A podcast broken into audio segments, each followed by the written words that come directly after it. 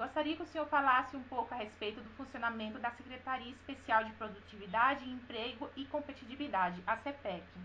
É, bom, eu quando você sabe que o Ministério da Economia ele foi formado a partir de cinco, na verdade seis ministérios. Né? Dois já tinham sido incorporados a outros, mas tinham ainda uma certa independência. Mas se a gente for fazer a lista, eram seis, né? porque era o Ministério da Fazenda, do Planejamento, uh, do Trabalho, da Indústria e Comércio, da Previdência e da Micro e Pequena Empresa. Esses dois últimos já tinham sido incorporados, mas há pouco tempo, então eles continuavam com toda uma estrutura de ministério, mas dentro, é, respectivamente, do Ministério do Trabalho e da Indústria e Comércio. É, quando nós ainda estávamos na transição, nós reestruturamos todos esses ministérios e, com uma base do que era o antigo Ministério da Indústria e Comércio, nós criamos uma secretaria especial. Só que, ao invés de ser a Secretaria da Indústria e Comércio, aliás, continua existindo uma chamada Secretaria da Indústria e Comércio, mas a Secretaria Especial ela passou a se chamar Produtividade, Emprego e finalidade dessa secretaria e passou a incorporar também várias secretarias de outros, de outros ministérios além da indústria e comércio. Secretaria da Advocacia da Concorrência do Ministério da Fazenda, Secretaria do Desenvolvimento da Infraestrutura do Ministério uh, do Planejamento, a Secretaria de Políticas Públicas para o Emprego do Ministério do Trabalho, toda a estrutura do que era o Ministério da Micro e Pequena Empresa. Então, no final, nós éramos 13 secretarias reunidas embaixo de uma secretaria especial. E uma das minhas primeiras ações foi diminuir isso para reduzir o tamanho do Estado, que é um dos nossos objetivos, para cinco secretarias. Tá? Então, nós fizemos um, uma, uma racionalização da estrutura de gestão, é, reduzindo mais de 30% o número de cargos é, comissionados e, e, e, mais da metade o número de secretarias. A partir dali, nós re, reorientamos, fizemos uma grande transformação, reorientando o, o propósito de toda essa estrutura, ao invés de ser para defender os interesses das empresas existentes ah, ah, ah, para que elas conseguissem conviver com todas as distorções no Brasil. e o, esse, esse, digamos, o propósito passou a ser eliminar, o principal, eliminar todas as distorções que atrapalham a produtividade e a competitividade das empresas brasileiras. Né? E uh, nós nos reorganizamos, definimos inicialmente seis principais programas, hoje são oito principais programas, uh, e esses oito principais programas eles têm dois grandes objetivos, são dois grandes guarda-chuvas. O primeiro é melhorar muito o ambiente de negócio no Brasil, e o segundo é apoiar a construção de algumas é, capacidades fundamentais para o Brasil do futuro, né, relacionadas à inovação, novas tecnologias, capital humano e assim por diante. É, então, a partir daí, nós nos reconfiguramos é, e partimos para tornar o Brasil um país muito mais produtivo, muito mais competitivo. É, o indicador que a gente costumava sempre mencionar, porque fazia parte do diagnóstico passado, é que nós tínhamos, na década de 80, 40% da produtividade média é, de um trabalhador americano, e quando nós assumimos, isso já tinha caído para 25, já era abaixo, 40, né? Precisava de dois trabalhadores brasileiros e meio para ter a produtividade de um trabalhador americano, e por conta de erros uh, sucessivos, centenas de erros cometidos na década de 80, 90, 2000, 2010, durante 40 anos, nós fomos perdendo produtividade, perdendo a liberdade para o nosso empreendedor é, e nos tornando um Brasil, um país cada vez mais próximo dos países socialistas do que das economias capitalistas e de mercado. Então, a nossa nosso principal objetivo ali foi corrigir todas essas distorções sob a, a, a visão do livre mercado, da liberdade para empreender, da liberdade para trabalhar, da liberdade para inovar, da liberdade é, é, das empresas criarem valor, renda e emprego. Então, em linhas gerais, essa foi a, a história da formação da CPEC. É uma secretaria que é, trabalha para ter produtividade, competitividade e, consequentemente, geração de emprego, a partir da visão de que o que traz isso é a liberdade para os nossos empreendedores. Secretário, na sua posse em janeiro de 2019, o senhor ressaltou a importância do diálogo e da parceria com o setor privado. Qual o panorama que o senhor faz nesse tempo de gestão? Quais foram os progressos? Olha, eu vou só citar uma, uma, é, é, um exemplo de resultado disso e depois como é que nós estamos trabalhando hoje. É, durante a pandemia, nós precisávamos agir muito rápido. Né? É, o Brasil estava parado uh, e o setor produtivo precisava de muitas medidas que o ajudassem a sobreviver, apesar da crise é, tremenda e, e repentina é, que assolou nosso país.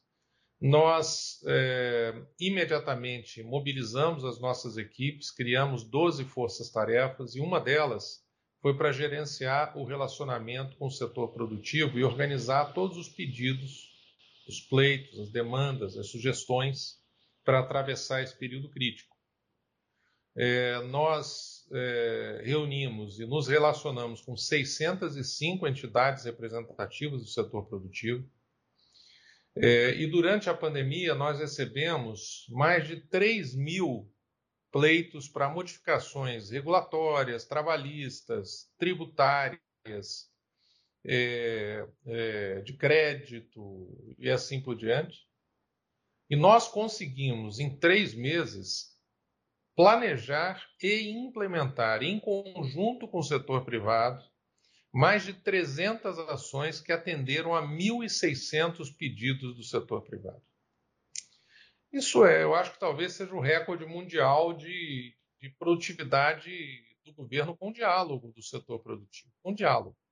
Isso só foi possível porque nós construímos uma relação é, é, muito, muito construtiva ao longo de um ano e meio. É, e hoje nós temos o respeito, a contribuição e a parceria de todas essas entidades, apesar de nós sermos contra, desde o início deixamos isso claro, mais subsídios, protecionismo e assim por diante. Nós, eu, eu, esse talvez seja uma das grandes conquistas, realmente construímos uma visão compartilhada com todo o setor produtivo de um Brasil liberal, de um Brasil com menos governo, com menos Brasília, com, com mais setor privado. E essas entidades que no passado lutavam por mais governo, mais subsídios, mais proteção, eles passaram a lutar por menos governo, com menos regulação, entendendo que aquilo que erodiu a nossa capacidade de competir foi excesso de governo e não falta de governo. E uh, hoje nós é, temos, o, por exemplo, o primeiro CRM do governo, da história do governo federal. É, esse CRM tem registros de todas as reuniões, de todos os pleitos, do, do atendimento, do que a gente concorda, do que a gente não concorda, do que já foi implementado para cada um desses setores. E a visão filosófica que nos inspira é o livro do Hayek que chama é, é, Arrogância Fatal. Os erros do socialismo, né, o subtítulo. É, em que uh, isso é o livro mais importante lá para minha equipe. É, o que o Hayek diz nesse livro é que o maior erro do, do, dos países socialistas, totalitários, tirânicos, é o governo achar que sabe mais do que o indivíduo, do que o empresário, do que a iniciativa privada. E nós, todos lá na CEPEC, temos como um dos nossos valores a humildade para reconhecer que a verdade está lá fora, de que nós temos uma visão parcial de mundo e que são os empresários, é, os trabalhadores, os cidadãos, o indivíduo que uh, detém o maior conjunto de informações possível. Então, então, por isso, a nossa construção é sempre compartilhada. É sempre compartilhada. Nós temos duas grandes tarefas, ou três. Coordenar essas diferentes é, visões de mundo e percepções do setor produtivo, dos indivíduos, garantir que elas estão alinhadas com o mandato popular que nós recebemos das urnas por meio do presidente Bolsonaro, que é um mandato de menos Brasil e mais Brasil, de menos Estado, mais liberalismo. E terceiro, brigar por isso no Congresso, no, no, nas várias instâncias é, é, decisórias de outros poderes ou de agências, assim por diante. Então esse diálogo ele foi construído, foi com, com um grande sucesso. É, é, as pontes foram, foram estabelecidas e uma visão compartilhada de um país diferente, um país liberal, é, fosse consolidada. A burocracia é um dos principais vilões dos que querem empreender, principalmente. Além da desburocratização, qual outro fator ou quais outros fatores para que a economia brasileira se torne mais competitiva e que assim tenhamos uma maior e efetiva geração de emprego e renda no país? Olha, é, a burocracia é uma parte é, do, do, do, do, do fenômeno do Estado grande. Né? É, então, todas as práticas, toda a, excesso de, de, papelada, excesso de, de, solicitações de informações, excesso de obrigações acessórias, de licenciamentos desnecessários. Isso é parte do fenômeno do Estado grande. Mas não é só isso, não, tá? Além da burocracia excessiva, tem a regulamentação excessiva é, que faz com que o nosso empreendedor seja aprisionado e não possa, em muitos casos, implementar suas melhores ideias. É, ou é, uma regulamentação mal feita que gere incentivos inadequados e afaste o investimento. Então, uma das nós temos dos nossos oito projetos, programas estratégicos, é, nós temos dois que vão na, na raiz disso. Um é o que a gente chama da grande desregulamentação, está relacionado com a lei de liberdade econômica, com análise de impacto regulatório, com o revogaço, que vai ser, já ter a primeira rodada já foi concluída, a gente vai anunciar os resultados essa semana, são resultados muito significativos. Com o licenciamento 4.0, que está diminuindo muito as exigências de licenciamento.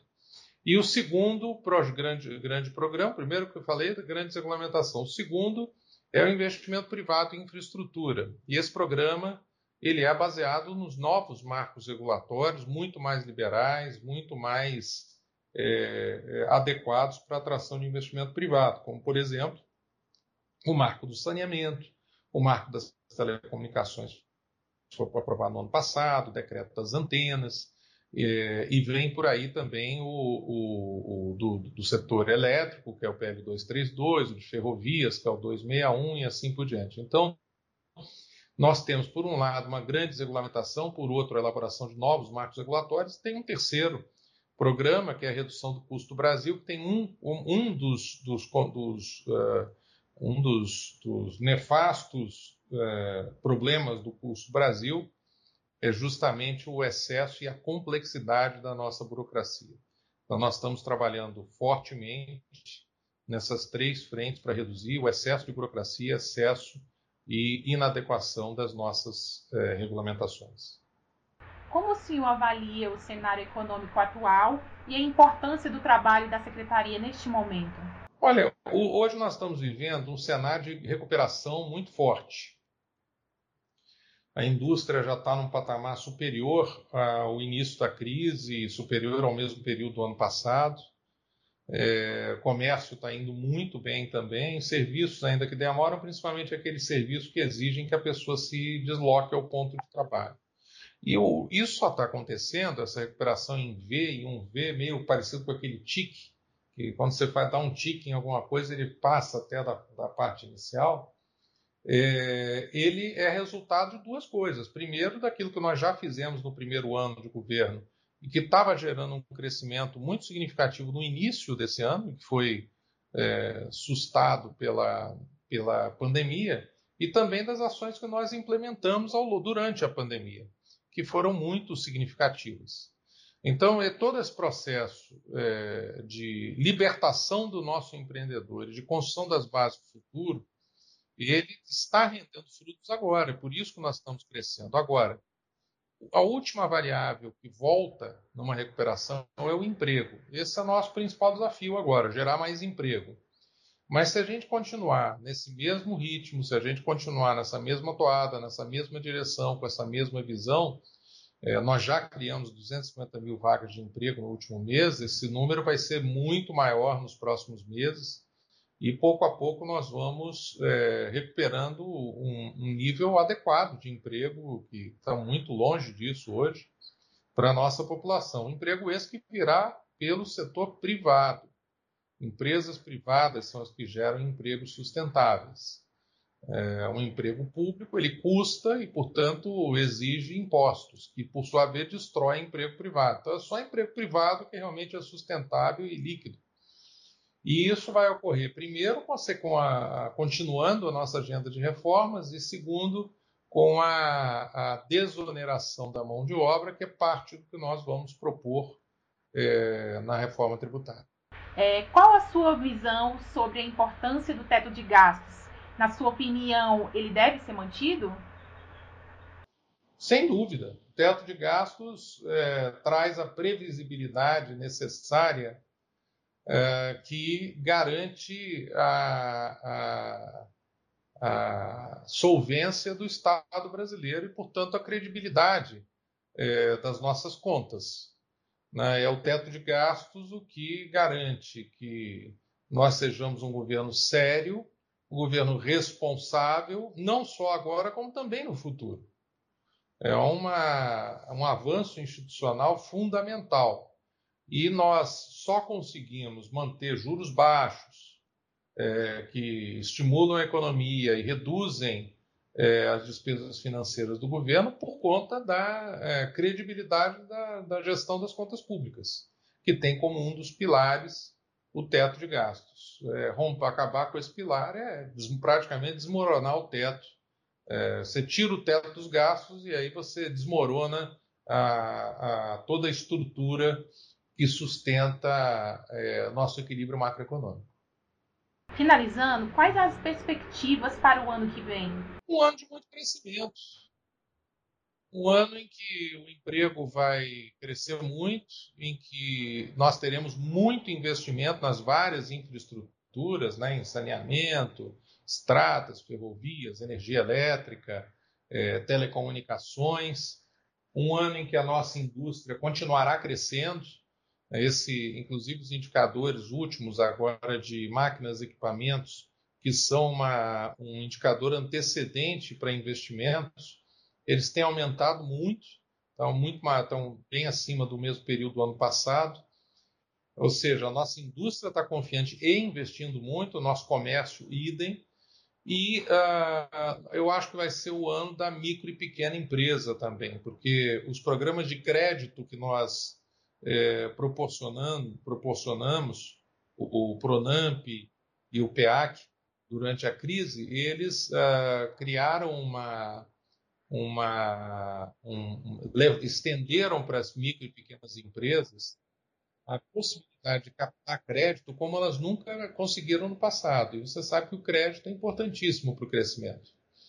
Então, eu acho que ano que vem vai ser, além o ano do investimento em, nas várias infraestruturas e o ano da micro e pequena empresa, que sempre é inquieta, inovadora é, e depende justamente desse, desse mundo com menos governo e mais possibilidade para empreender que nós tanto, tanto defendemos.